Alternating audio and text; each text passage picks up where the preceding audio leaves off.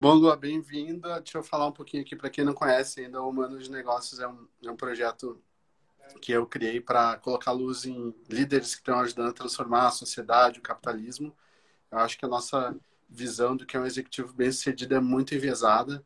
São pessoas que colocam toda a vida delas né, para fazer uma carreira incrível e aí depois meio que se arrependem de algumas escolhas. Eu estou falando isso não é porque eu acho, porque eu ouvi de, de algumas pessoas e logo mais eu vou, vou falar sobre isso que vai ser a minha primeira pergunta. E a Lua, a Lua trabalha com parentalidade positiva, disciplina positiva, parentalidade, parentalidade positiva, dá para misturar todas essas, essas coisas, né? E tem uma história muito bacana que eu dei uma, uma pesquisada nos últimos dias para preparar algumas perguntinhas para essa, essa conversa. E, e, eu achei que esse tema era, era muito relevante para o momento, né? Filhos, é, famílias, pandemia, trabalho, mudou muito para muita gente, está tudo, tá tudo muito diferente. Então a ideia era a gente conversar um pouquinho sobre isso, entender um pouco mais desse contexto, algumas coisas que nos afligem também, para a gente aprender todos se comunicando, né, conversando, que acho que é o melhor jeito de aprender. Graças a Deus a gente tem internet. Imagina uma pandemia sem internet, ia ser um pouquinho mais difícil, né? Muito obrigado por ter aceitado o nosso convite. Obrigada a você, Rodrigo. Estou super feliz. Eu acho que essa é uma discussão muito relevante e que ela tem trazido muitos questionamentos para as famílias, né? Então, é, você olhando para o mundo corporativo para essas transformações e eu olhando para as famílias e essas transformações também. Eu acho que essa conversa vai ser bem boa. Muito bom. Tem um match. Bom, Lua, deixa eu fazer a primeira pergunta aqui. É, em 2004, eu escrevi um livro para Endeavor, que é uma ONG que estimula o empreendedorismo. E eu entrevistei 50 homens e uma mulher né, para falar sobre o mundo do, do, do, trabalho. É muito diferente, né? Imagina você fazer um livro hoje com as principais referências de empreendedorismo e ter uma mulher só. Ia ser meio difícil, né? E, e aí eu entrevistei assim, nomes muito conhecidos do mercado de negócios do Brasil, que estão na ativa até hoje, assim, são as principais referências do capitalismo brasileiro, etc.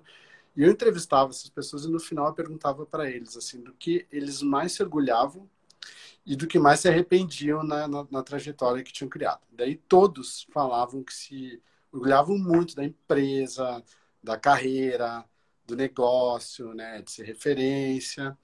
Mas, assim, muitos falaram, mais da metade falava que se arrependia muito de não ter visto os filhos crescerem. E aí esses, esses caras falavam isso, assim, e você olha, são pessoas, nossa, eu, eu quero ser esse cara, né, referência, porque ele tem tudo isso, ele tem uma empresa grande, ele tem é, grana, ele tem status, ele tem, tem, tem, tem coisas, mas aquele sujeito, ele não era muito feliz. Quando ele falava aquilo, não era que nem entrevista de emprego, quando você fala assim, qual é o seu maior defeito? Ah, sou muito perfeccionista, né?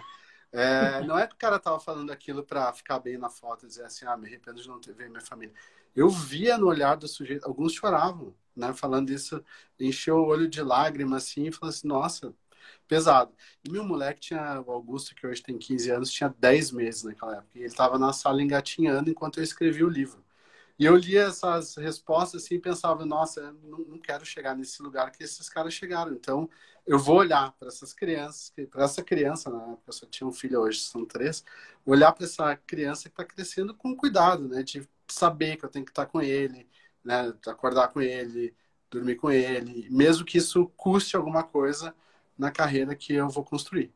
Então, isso estava muito presente para mim, mas não é muito presente para a maioria das pessoas, né? Porque eu tive, essa, eu tive esse estalo, essa oportunidade. Então, eu queria já, já começar com, com essa provocação. Por que, que a gente não consegue né, equalizar essa questão da carreira, de ter uma coisa incrível, com a criação dos filhos? Porque ninguém está falando sobre isso, né, Rodrigo? A gente a gente não tinha essa primeiro assim essa é uma discussão absolutamente recente e que muda numa velocidade muito grande, né? Veja, seu registro é de 2000, 2004, tem mais de 10 anos. E o quanto esse panorama já mudou em termos da presença de mulheres, né, em, em, em diversidade. Mas ainda assim é um assunto muito restrito a uma micro bolha. Porque quando a gente vai falar sobre carreira, sobre trabalho, os homens, eles são muito incentivados desde sempre a irem, a seguirem, né? Isso é como eles são valorizados na sociedade. O meu valor está nesse lugar distante do trabalho. Quanto mais distante eu for no trabalho, mais valorizado eu vou ser, mais reconhecido eu vou ser. Porque a gente tem essa, essa mudança de paradigma muito grande ali na Revolução Industrial, acho que talvez antes, não sei te falar com precisão, mas assim, esse lugar que o trabalho ocupou na vida das pessoas, que transformou as pessoas em seus trabalhos. E isso para o homem foi muito relevante, muito significativo. Né? Então, houve um distanciamento muito grande do ser. Do que, que é ser? Deixa o ser para depois. Eu vou ser quando eu conseguir ter. Uhum. Então, eu acho que a gente se perdeu nesse processo. Né? E os homens foram massacrados. Eu acho que eles se sentem muito valorizados, mas o que a gente vê hoje é um adoecimento emocional dos homens também muito grande. Como é que isso se manifesta? Isso se manifesta nas depressões, isso se manifesta nas relações que não conseguem se sustentar, isso se manifesta em relações com os filhos que são completamente quebradas e cheias de buracos e cheias de ausências, né? E eles não sabem nem por onde começar a deslinhar esse fio. Né? Você teve essa oportunidade de ser chamado para fazer esse trabalho, mas talvez você não tivesse. Foi uma... parar para pensar nisso, né? Porque assim, uma puta oportunidade você ouvir um cara que você admira, que fez muita grana, e você diz assim, cara, não vi meus filhos crescerem, e você começa a refletir a partir disso. Mas até o espaço para esses grandes empresários falarem sobre esses arrependimentos é mínimo. Eles são convidados a falarem sobre os seus é, feitos nessa carreira. Né? Então a gente nem vê essa dor que esse cara carrega. Então há uma, uma um, um, é assim, é invisível invisível. E isso e continua muito assim, né? Tem uma das pessoas que eu entrevistei pro, pro livro, né? O Humano de Negócios é um livro, escrevi, vai ser publicado esse ano em algum momento aí quando a pandemia deixar. Uhum. É, um dos caras que eu entrevistei, ele uhum. falou que, que ele se separou e aí é, porque, enfim, consumido pelo trabalho, não conseguiu sustentar a relação e tudo mais. E ele falou: Não, agora eu quero ser um pai presente, eu vou trocar de emprego, sair de um banco de investimento, vou trabalhar onde for, onde tiver que ser, mas eu vou ser um pai presente. E ele falou que ele comentava sobre isso e as pessoas diziam para ele: não, cara, vai lá, toca a sua carreira, você, não, deixa que a sua mulher, as mulheres cuidam dos filhos e você precisa fazer, precisa seguir a sua carreira e tudo mais. Ele falou que teve um cara só que falou para ele que achava que realmente ele deveria prestar mais atenção nos filhos, ficar mais presente. E esse cara era um cara que tinha um péssimo, uma história de péssimo relacionamento com o pai, que nunca foi presente e sentiu quanto isso afetou a vida dele, né? Então isso ainda é muito presente e, e, e me parece que a, a, gente ainda tem pouco espaço para falar desse desse tipo de coisa. Recentemente a gente viu uma, uma revista de negócios não tinha na capa uma uhum. executiva conhecida como Barrigão, né? Que é, acho que era a presidente do Nubank que ia ficar em casa, maternidade, mas ainda é pouca coisa. A gente está avançando, é, dá para ficar otimista ou, ou, ainda tem que ficar alerta e, e continuar criando esses espaços para falar disso? Alerta totalmente, Rodrigo. Totalmente alerta, sim, porque isso não está na pauta. E aí eu acho que nesse ponto o, o coronavírus traz essa discussão porque a gente perde o posto de trabalho, o, o trabalho como lugar físico, né, para o qual a gente se desloca e aí a gente deixa a vida pessoal para trás, né, para ali assumir uma persona uhum. que, que dá conta daquele rojão, que dá conta daquela equipe, que dá conta daquela pressão. Uhum. Como se, aquela, como se aquilo fosse a vida da pessoa, né? Então, o, o coronavírus trouxe uhum. esse trabalho para dentro de casa, para esse ambiente onde a gente existe e a gente tem outros papéis, ou deveria ter, uhum. né?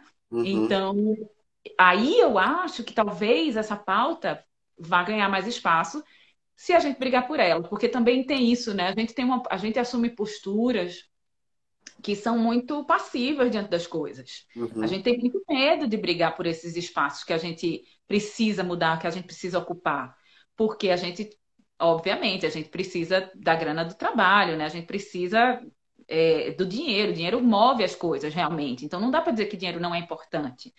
Ao mesmo tempo, a gente coloca esse medo dessa relação acima do que são as possibilidades de mudança, com diálogo, com discussões, com reuniões, com conversas onde a gente se humaniza, né? Então, eu acho que o coronavírus traz essa possibilidade para que essa pauta ganhe mais espaço.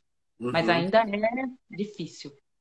É, e aí eu acho que, que agora, nesse tempo que tá todo mundo em casa, né? Super. Eu lembrei toda hora, todo mundo tá vendo essa história agora, daquele cara dando uma entrevista pra CNN, né? E entrou a criança, ah, tenta esconder. Agora, assim, as, as crianças pulam no colo de, de, todo mundo em reuniões no Zoom, há 20 pessoas. A criança entra ali e tudo bem, faz parte, porque tá todo mundo no mesmo, no mesmo barco, né? Não tem mais essa coisa de que, assim, por muito tempo, é, eu trabalhei em corporações.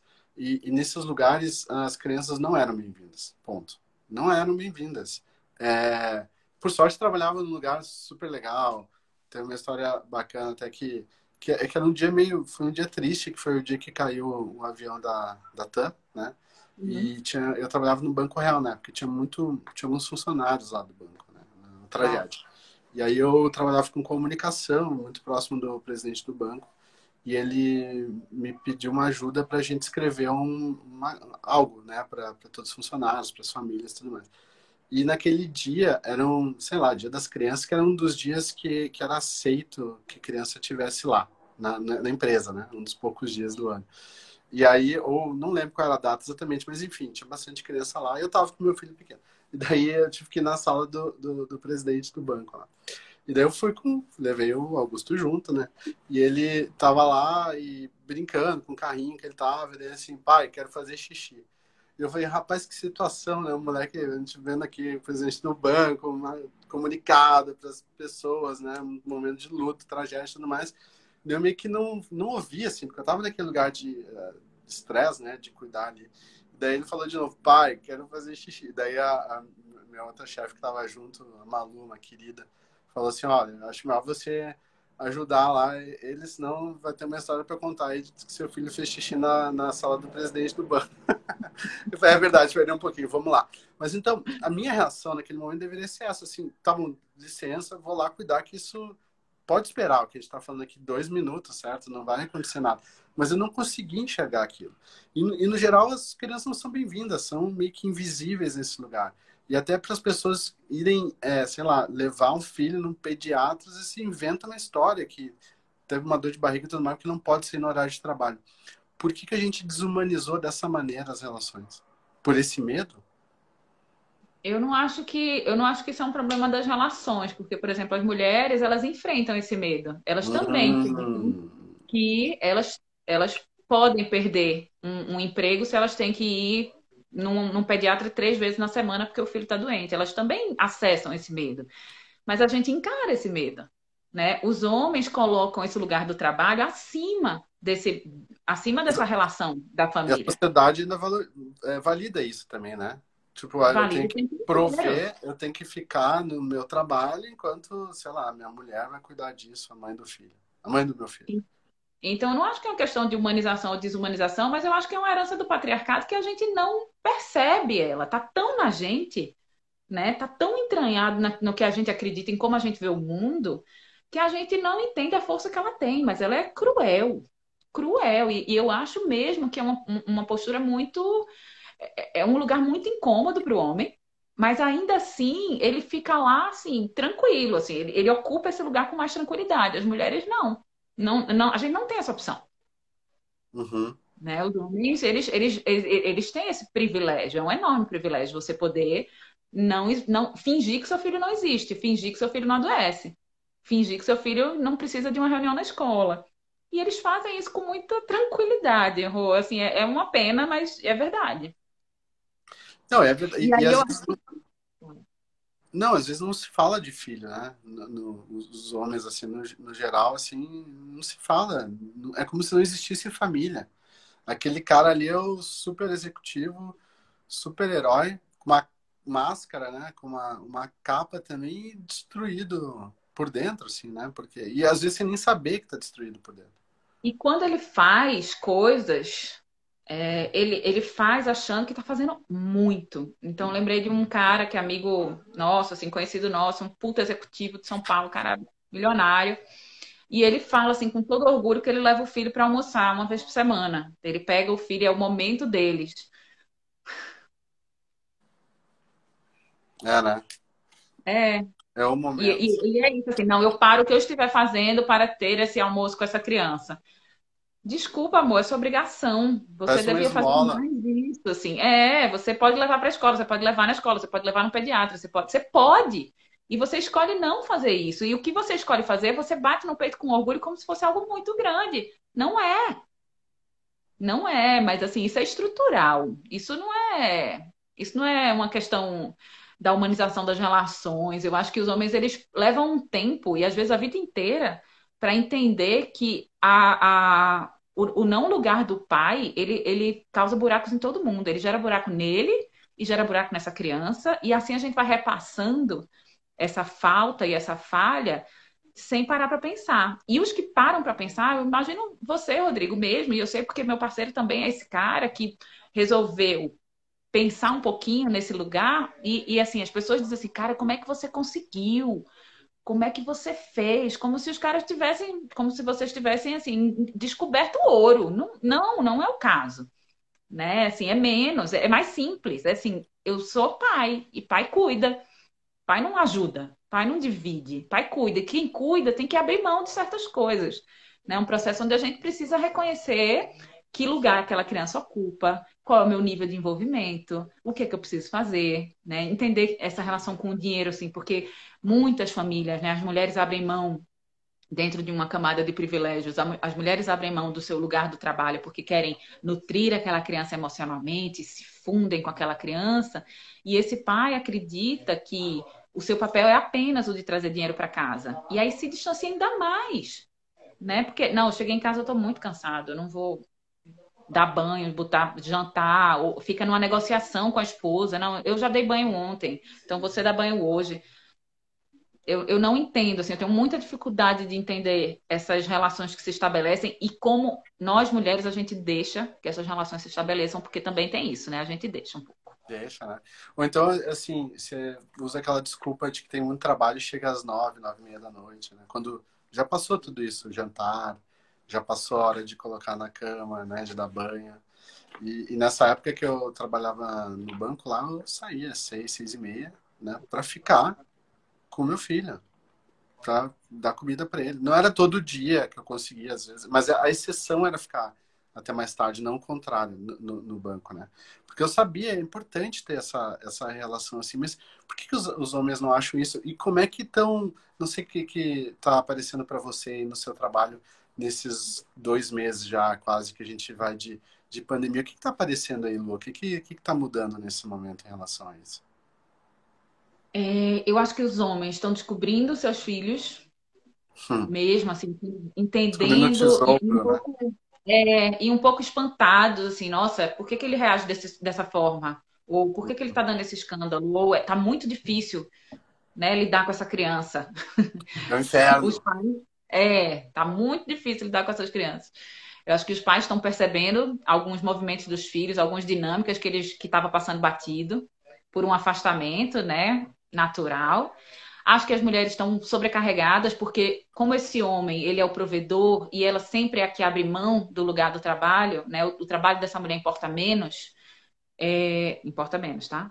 É, eu acho que ela está muito sobrecarregada e aí eu tenho falado muito sobre isso, assim, Rodrigo. Eu acho que a pandemia está convidando a gente para ter aquelas conversas que a gente não, não a gente estava deixando para depois, uhum. sabe? Aquela conversa, não, amanhã eu converso, não, semana que vem eu, eu falo sobre isso, não, não, hoje não deu, não tem mais desculpa, né? Então essa, essa conversa, é, a conversa sobre a dinâmica familiar, ela vai precisar acontecer, porque senão, quando isso tudo terminar, que eu sinceramente não acho que a gente está falando de dois meses, eu acho que a gente está falando de um processo muito longo que a gente vai viver ainda.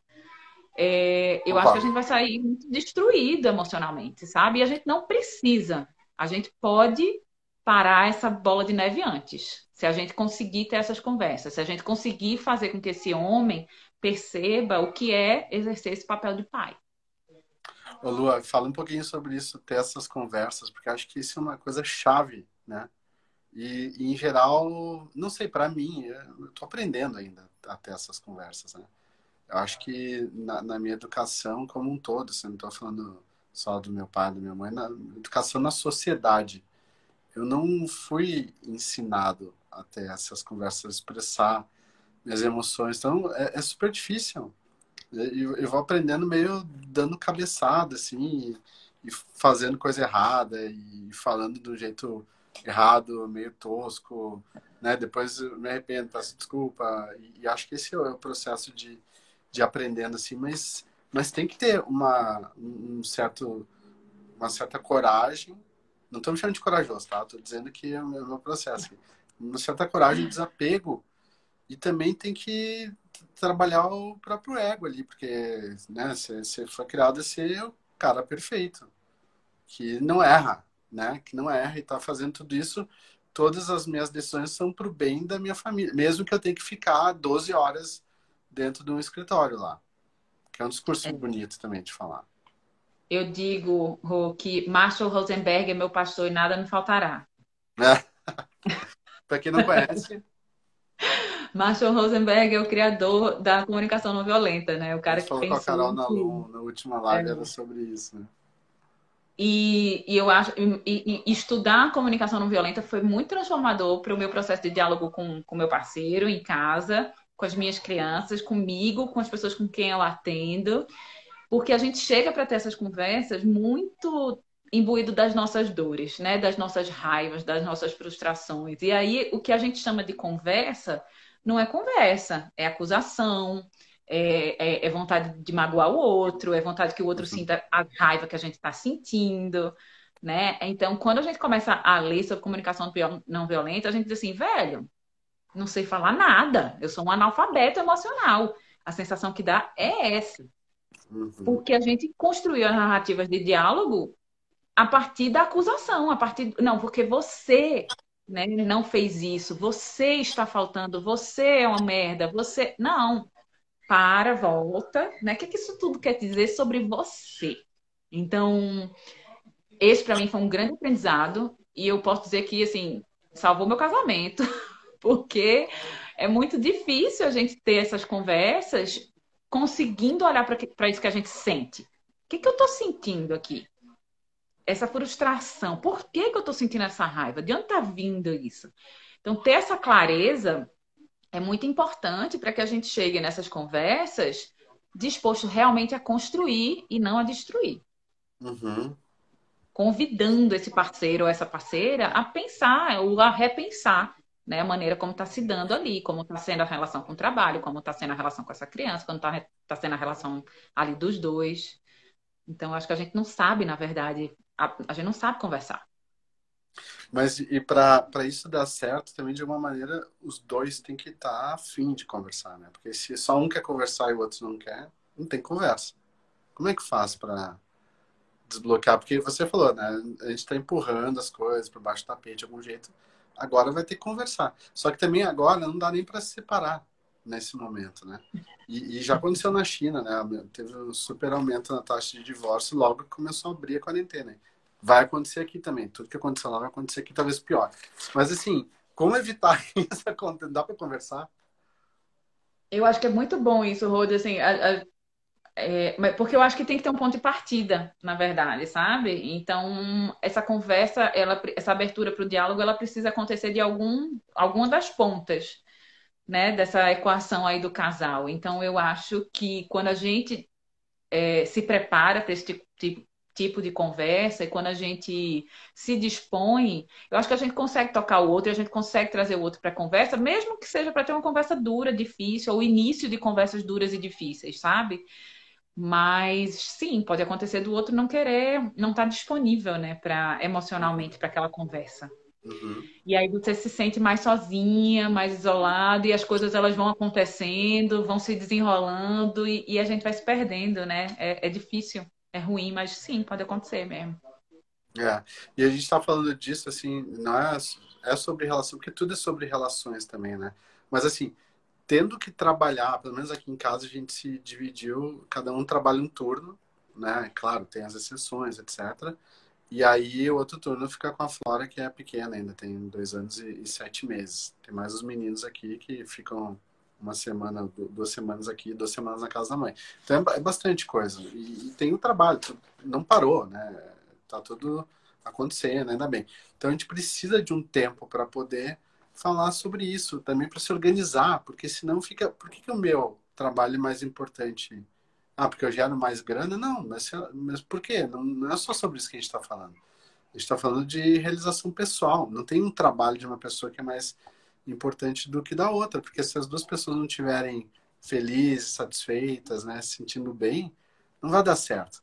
E tem que conversar sobre isso. E não é fácil conversar sobre essas coisas, porque é, é conflito. É, né? porque, porque é um processo de abrir mão, né? Eu abro mão de um lado, você abre mão do outro, eu cedo daqui, você cede dali, né? Essa coisa do casal que bate a agenda. Porque eventualmente pode ser que surja uma reunião para você num horário né, que a sua companheira está trabalhando, e aí como é que faz? Puta, eu vou ter que fazer isso, e né, precisa haver esse diálogo. A gente também se reveza aqui, a gente bate a agenda, é, eu, Pedro tem a minha agenda no, no Google dele, assim, e ele sabe quando dá para marcar, quando não dá. Às vezes, quando tem que, ele tem que ter reunião, é, a gente apela para a TV, e aí vai um pouco mais do que a gente gostaria numa normalidade que né, não existe mais. Mas a gente também tem se. É, é, a gente tem flexibilizado um pouco mais as coisas com as crianças, porque, bom, aqui são, são quatro full-time, né? Então é meio puxado, assim. Já teve vezes eu estar em live, eu estar ouvindo uma quebradeira fora, da, fora do quarto, né? Eu disse assim, Jesus, quando eu sair daqui a casa vai ter pegado fogo. E tudo bem, porque é como cada um dá conta, né? Vamos embora. Não posso querer que eu esteja aqui concentrada no meu trabalho e o outro ainda esteja fazendo como eu faço. Porque também tem isso. Sim, exatamente. Né? né? É, é, um processo de abrir mão do controle, de, de, de se entregar para essa relação, para essa comunicação, de abrir mão também do que é o tempo que você é, entende que é o tempo do seu trabalho. O tempo do seu trabalho vai ter que ser flexibilizado. Né? E, algumas empresas conseguem entender isso. Eu acho que outras ainda não. Uhum. E aí fica difícil também essa comunicação com o trabalho. Uhum. É, não, total. E tem que conversar por todos os lados, né? Para se entender. Mas também eu acho que o nome dessa, dessa pandemia agora também é flexibilização, né? Em todos, todos os aspectos. Quem for muito rígido não vai conseguir sair bem, vai, vai dar ruim em algum momento vai dar algum problema, seja uma empresa, né? Porque os funcionários vão, sei lá, vão cair doente, problema mental, etc. Não vai conseguir trabalhar. Saúde mental é super importante agora. Né? É, e eu acho que, na verdade, eu acho que quem está sofrendo mais nesse processo, Rodrigo, é quem está tentando manter as coisas nesse lugar da normalidade do que era antes. Quem está uhum. tentando se segurar a um paradigma que era o paradigma anterior, cara, vai sofrer, porque esse paradigma ele não existe mais. Então, a gente está chorando as mortes dessa, dessa, dessa doença e a gente está chorando a morte de uma vida que a gente tinha. É luto, né? É luto. É luto. E o luto com tudo, com tudo que traz, com raiva, com frustração, né? com angústia, com incerteza. É um grande luto que a gente está vivendo, mas a gente precisa evoluir para o estágio do acolhimento desse luto. Puta, é isso, né? Vamos acolher, porque a partir do acolhimento a gente se desapega do que era esse antes. Esse antes não existe mais. Uhum. Uhum. É, e aí é, muita coisa vai, vai mudar, né? E, e eu acho que quando a gente se dispõe a fazer o que a gente quer, né? Ter a nossa nossa autonomia, é, acreditar no que a gente é, acha importante para nossa vida, a gente eventualmente abrir mão de algumas coisas, né? E eu acho que na tua, tua carreira, isso aconteceu algumas vezes, né, Lua?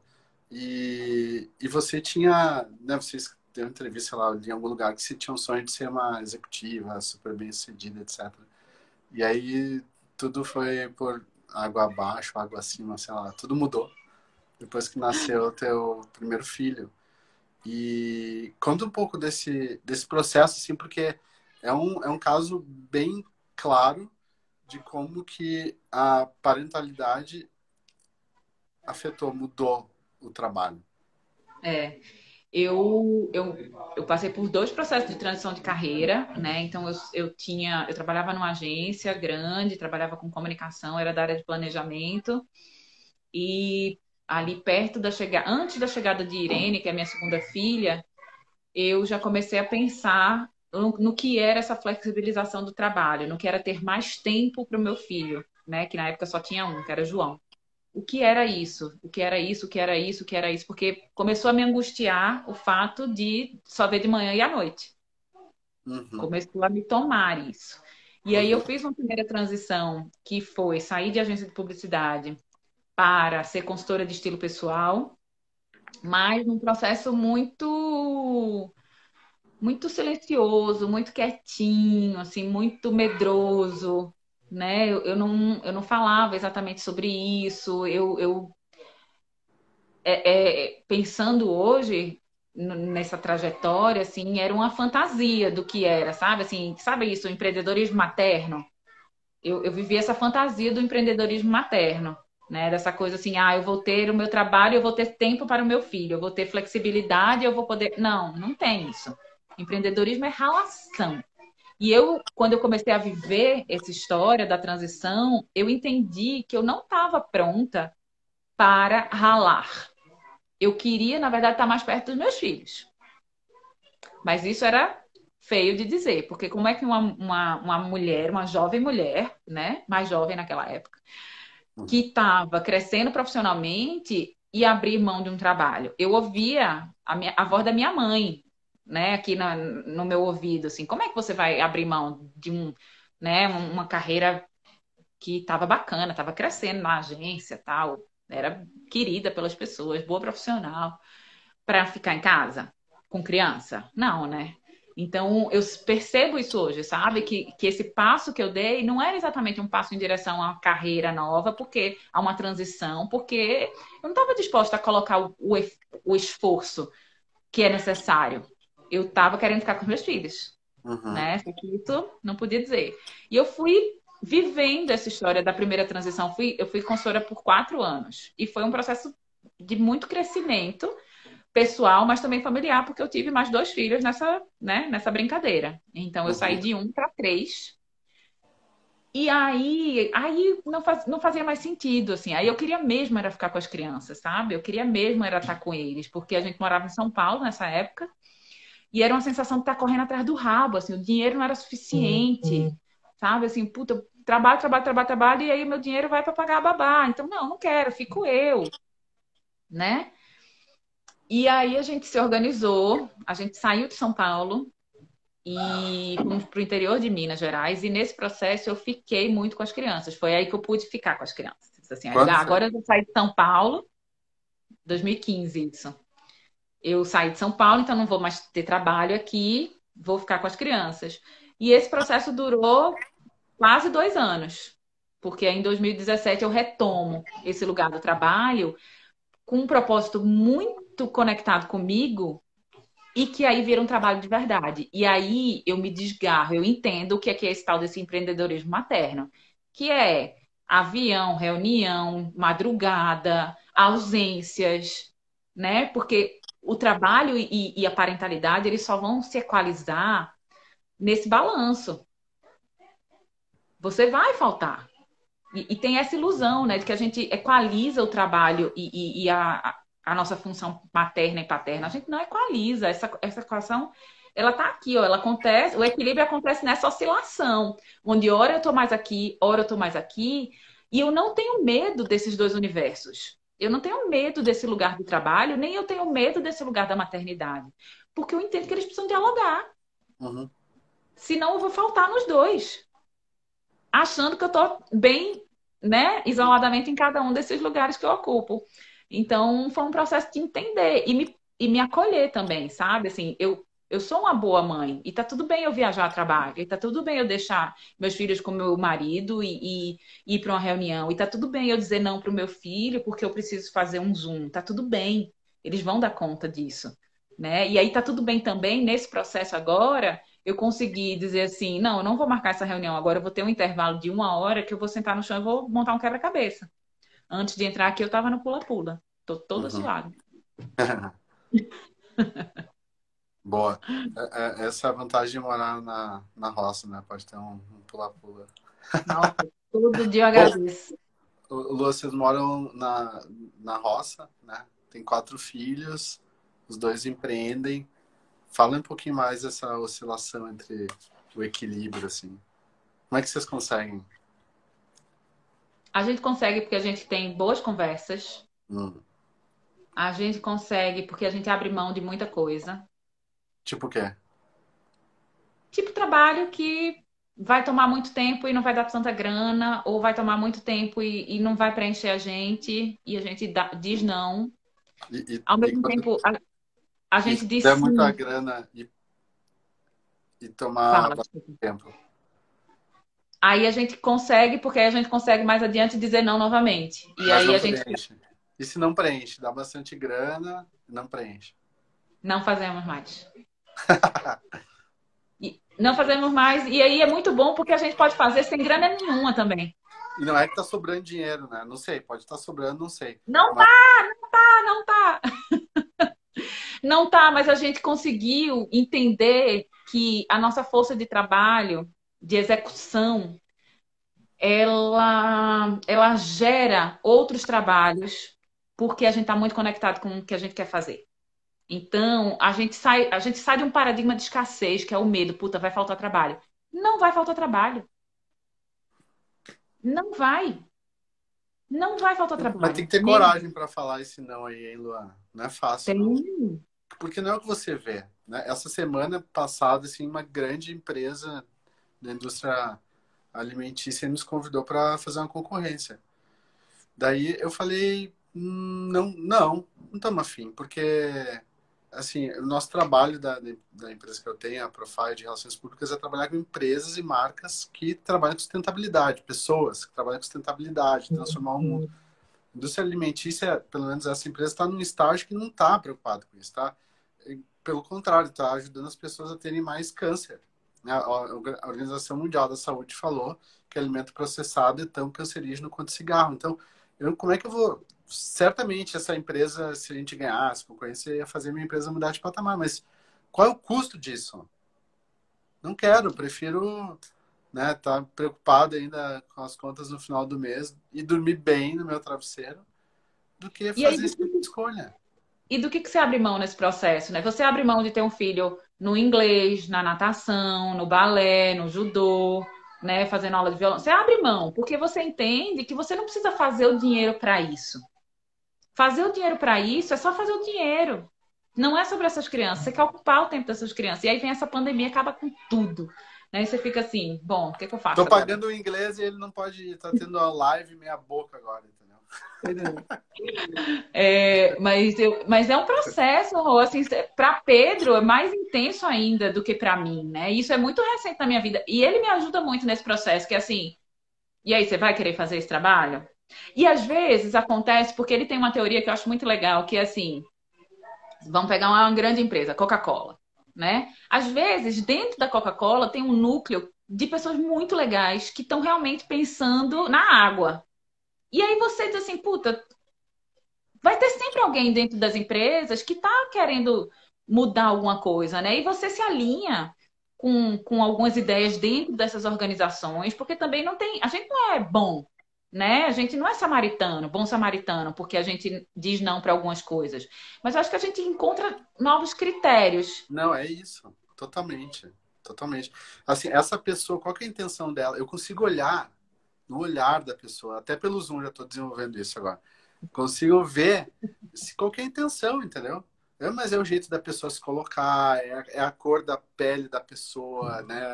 É o jeito do cabelo da pessoa. Se aquela pessoa tá bem, tá íntegra, tá fazendo alguma coisa que é a favor da vida, é, o brilho dela aparece, entendeu? Você se conecta. Mas se é alguém que tá fazendo alguma coisa, sei lá por quê, com qual intenção, né? Trabalhando nessas empresas que a gente não acredita que sejam mais relevantes para o mundo, tô fora. E é muito fácil de fazer essas coisas, para mim. Mas eu sei que não é fácil no, geral. E por isso que a gente ainda é uma bolha, entendeu? A gente ainda é um nicho. Mas a gente precisa falar mais sobre essas coisas para inspirar as pessoas. E o processo, né, Rodrigo? Também tem isso. Assim, às vezes eu acho que a gente quer que as coisas mudem e, e não, agora eu vou ser, né? Vou dizer não para tudo. Leva um tempo para essa vida acontecer nesse ritmo que você acredita. Não é um botão que você pressiona. É um não que você diz, aí é um sim que você diz, aí são dois nãos que você diz, aí é um sim que você diz. E aí você vai encontrando um, um ritmo e vai encontrando um, um, propósito mesmo, assim, que faça você deitar a cabeça no travesseiro e dormir tranquilo, né? Mas não é simples, não é fácil, dá muito cagaço. Tem horas que falta, falta dinheiro, assim, o dinheiro é contado nesse sentido, sabe? E no próximo mês você diz assim, tenho que fazer esse dinheiro do próximo mês. E, e Pedro faz essa analogia, né, da montanha russa. A gente troca a roda gigante, que é ali, né, tranquilinha, por uma montanha russa mas essa montanha russa te devolve o brilho de viver mesmo, assim, de você dizer assim, cara, eu vou brigar por isso, vale a pena brigar com isso. É igual filho, assim, quais são as batalhas que você quer ter? Né? Não vai dar para batalhar por tudo, não vai. E às vezes, nesse processo, você vai falhar, você vai dizer um sim que você se arrepende, mas você aprende, né? Tudo é processo. A gente está disposto a aprender mais, né? Do que achar que a gente tem todas as respostas também. Eu acho que tem que estar disposto muito a aprender. É, vocês tiveram quatro uhum. filhos, Luan, é, e cada filho foi diferente, né? Como é que foi transformando a relação de vocês e com o trabalho também nesse, nesse processo? Porque é uma uhum. maluquice ter quatro filhos hoje, né? Eu tenho três ainda, não sei. Minha esposa está ouvindo ali, daqui ela vai comentar algo, a Mari. Mas, sei lá, é, é, é louco. É louquíssimo. É, é, mais louco ainda eu pensar num quinto. Isso, é, isso aqui é insano. Eu acho que é a pandemia que está fazendo isso comigo. é... é, engraçado, porque para eu, eu, como eu abri mão, é, o que que veio, né? Veio, veio em ondas para mim essa coisa, essa relação filho e trabalho, né? Essa mudança. E eu no começo era isso, assim, ah, não, a segurança do plano de saúde que a empresa tinha, né? O parto que vai ser pago pela esse plano de saúde e sabe essas coisas assim que você vai contabiliza, né? Obviamente, com quatro filhos precisa ser contabilizado. Mas a, num determinado momento, para mim aquilo bateu errado, assim, eu realmente queria estar com as crianças, eu realmente queria abrir mão dessas coisas que eram colocadas como coisas muito importantes para as crianças. E é, e é isso, Rodrigo. Eu sinto que a gente é. Tem uma frase maravilhosa do Nanung, que é assim, Nenung, que é. A gente às vezes parece elefante, né? Que a gente esquece o nosso tamanho e a gente aceita ser domesticado por um chicote. É, é. Né? Não sei se é exatamente isso, mas a ideia é essa. É, a gente vive esse paradigma do medo, né? Então, assim, plano de saúde tem que ser o plano de saúde full, porque a gente vive no paradigma da doença, do medo o tempo inteiro. Quando a gente começa a olhar para isso, quer dizer, ô, oh, hum, peraí, deixa eu ver, mas tem esse hospital público aqui que é bacana, então uhum. pode ser, né? Vou, vou encarar o SUS. Quando a gente sai mesmo do medo, num processo longo, terapêutico, de autoconhecimento, de leitura, de entrega para o fluxo da vida, né? Não é simples, não é um botão que a gente liga e desliga mais uma vez. A gente consegue tomar decisões que são decisões é, mais ligadas com abundância, com não, vai dar tudo certo, uma confiança que, que bate na gente, sabe? Então, para mim, foi isso. Assim, eu fui sendo tomado por essa confiança. E quando eu senti vontade de voltar para trabalhar, para ser essa força de trabalho dentro de casa mais uma vez, para fazer grana mais uma vez, eu não, não me permiti sentir culpa. Uhum. Então eu fui, eu só fui, eu tô indo até agora, tô, tô indo, tô lá na frente. Pedro, eu acho que sentiu também muito isso, assim, com a chegada de João, que foi o primeiro, 11 anos atrás, ele iniciou essa jornada, que era, não quero mais agência nunca mais. E aí passava seis meses longe de agência, fazendo frila, tentando dar conta daquilo. Aí tinha uma proposta de agência bacana, aí ele dizia, puta, tá pesado, vou voltar para agência. Até ele conseguir se desvencilhar disso, foram uns sete anos. Então, foi um processo longo para ele também afirmar esse lugar de, não, eu não vou mais ceder a esse modelo. Eu vou ter coragem, eu vou acreditar, eu vou acreditar que vai acontecer. Uhum. Mas é isso. Né? Assim, pulo ou não pulo, pulo ou não pulo, pulo ou não pulo. Aí pulava, aí tinha uma rede de segurança ali logo adiante, porque chamavam para um trabalho, chamavam para uma agência, aí ele né, acomodava ali e tal. Hoje, a gente, os dois, a gente está trabalhando junto, né? Então, Pedro, eu tenho a Rede Amparo, que é uma iniciativa que tenta dar voz a outras mulheres que têm outros tipos de trabalho, não só é, da parentalidade, né? Não estou na parentalidade, estou eu, mas temos edu educadoras sexuais, escritoras, mulheres pensando a carreira de outras mulheres. A gente está trazendo economista, advogadas, mulheres para falar e ser amparo para outras mulheres. E a gente uhum. tenta amplificar com uma inteligência de BI, que nem todo mundo está olhando para isso, né? Então a gente estrutura essa comunicação para que esse trabalho dessas outras mulheres tenha relevância e capilaridade. Legal. E Pedro é o gerente dessa história, ele é o, o gerente, não, ele é o diretor dessa história, né? Ele está no backstage total. É... Ele é fotógrafo também, então tem outros trabalhos que ele faz em paralelo. Ele é pai, eu não sei, é, é bom perguntar ele como é que ele consegue, porque às vezes eu, é. eu não sei. Difícil, né? Ô, Lua, e você falou. Não, é linda a história de vocês. E você falou em algum momento sobre. Eu deixei de lado a culpa agora, você falou, né? E o que mais que você deixou de lado nesse processo? Eu deixei de lado uma necessidade de atender expectativas outras que não as minhas. Então, expectativas familiares. Né? Eu sou primeira neta, primeira filha e muitas expectativas nessa, nessa menina, uhum. né? Que atendeu todas elas perfeitamente, hermeticamente, lindamente durante um bom tempo. Até que eu decidi silenciar, equalizar essas vozes um pouquinho dentro de mim e, e abrir mão disso. E, e, foi muito importante. Né? E, foi, e, e foi tão bonito porque é, minha mãe, que é uma grande inspiração, né? ela até muito pouco tempo atrás, ela dizia assim, Ai, meu Deus do céu, meu sonho é que você tivesse uma carteira assinada. Ah. e foi muito importante frustrá-la nesse sentido. E quando isso aconteceu de um lugar de paz e não bélico, né, de eu querer provar que ela estava errada, ressoou nela e ela hoje tem um puto orgulho do que eu faço, um puto orgulho do que Pedro faz. Então, eu não ouço mais essa, essa esse pedido dessa carteira assinada. Parece que quando a gente para de ouvir essas vozes também, a gente liberta as pessoas que estão emitindo essas vozes de pararem de falar isso também. Para elas mesmas, às vezes, né? Porque elas ficam alimentando talvez uma coisa que elas não queriam. Que elas queriam ser, mas não foram, sei lá, projetam as suas expectativas nos filhos, aí a gente tem que carregar, depois se a gente não está atento, projeta nas crianças, e, e pode, Lua, isso pode virar uma confusão bem grande, assim, e a gente se perder no caminho.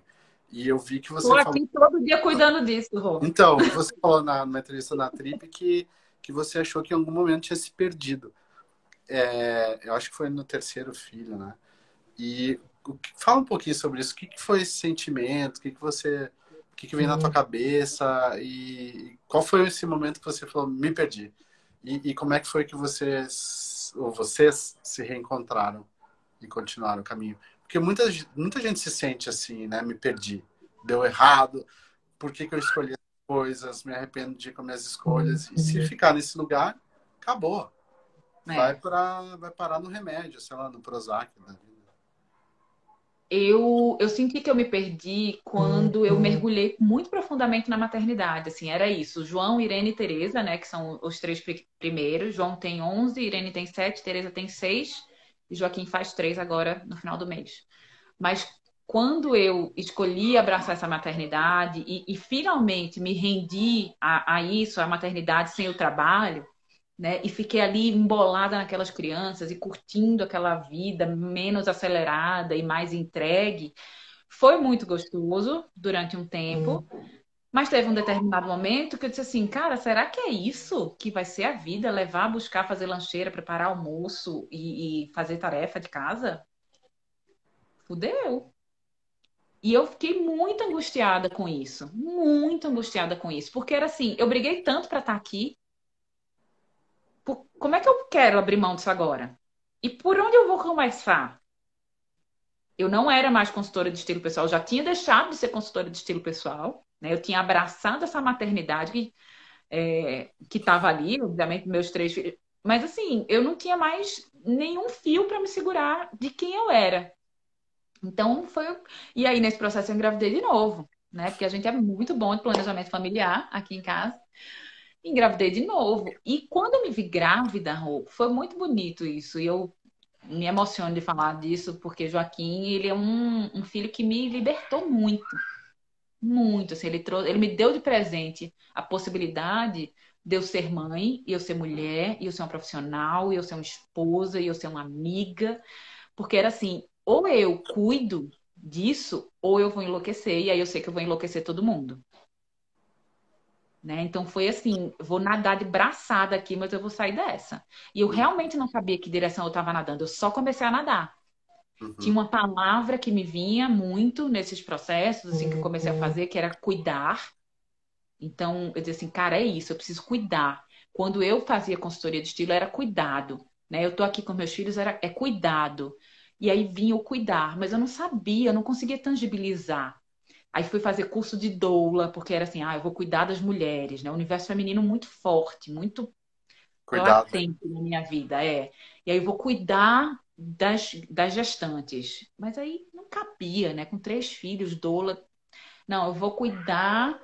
Eu vou... Aí fiz curso de aromaterapia, fiz curso de massagem, fui fazendo um monte de maluquice. Não sabia, porque... não sabia o que fazer, mas foi experimentando. Não sabia o que fazer, fui fazendo, porque era isso, assim, eu vou, tá, vou achar esse negócio, eu não vou ficar é. aqui me afundando nessa lama. E foi muito, muito importante, muito bonito viver tudo isso, sabe? E aí é isso, assim, lá no final eu vi uma, uma luzinha piscando, eu disse assim, eu vou ali, vou naquela direção. E eu tô aqui hoje, assim, que também começou com, era isso, assim, o primeiro passo foi disciplina positiva, que a disciplina positiva, ela é um, ela é a instrumentalização da relação parental, né? Então, a doutora Jane Nelson, que é uma senhorinha, senhoraça, que está viva ainda, no final dos anos 70, começo dos anos 80, com muitos filhos, ela tem sete filhos. Ela começa a estudar psicologia e aí ela vê o trabalho do Adler e ela diz assim: peraí, que tem um negócio aqui. E aí ela cria mais de 50 ferramentas, que são coisas desde baixe no olho do seu filho na hora que for falar com ele, até promova reuniões familiares para lidar com situações desafiadoras. Então, tem de tudo. A disciplina positiva foi meu primeiro passo nesse processo, que me levou para parentar, parentalidade positiva, que é um, um olhar um pouco mais ampliado sobre isso, assim, sai da uhum. coisa da ferramenta e olha o comportamento.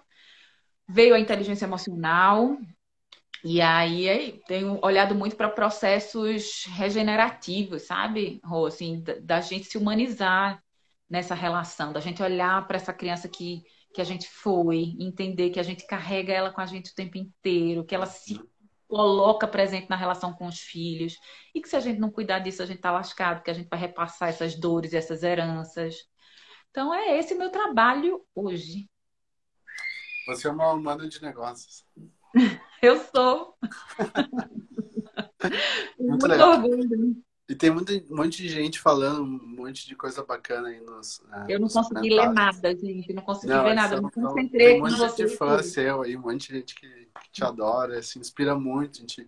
E isso que é muito legal, né? De ter, de poder contar essa, essa história desse, desse lugar, assim, de, de alguém que quer manifestar a sua potência, né? De que quer ser uma pessoa mais presente e útil no mundo e não está a serviço de alguma coisa que nem sabe o que é, né?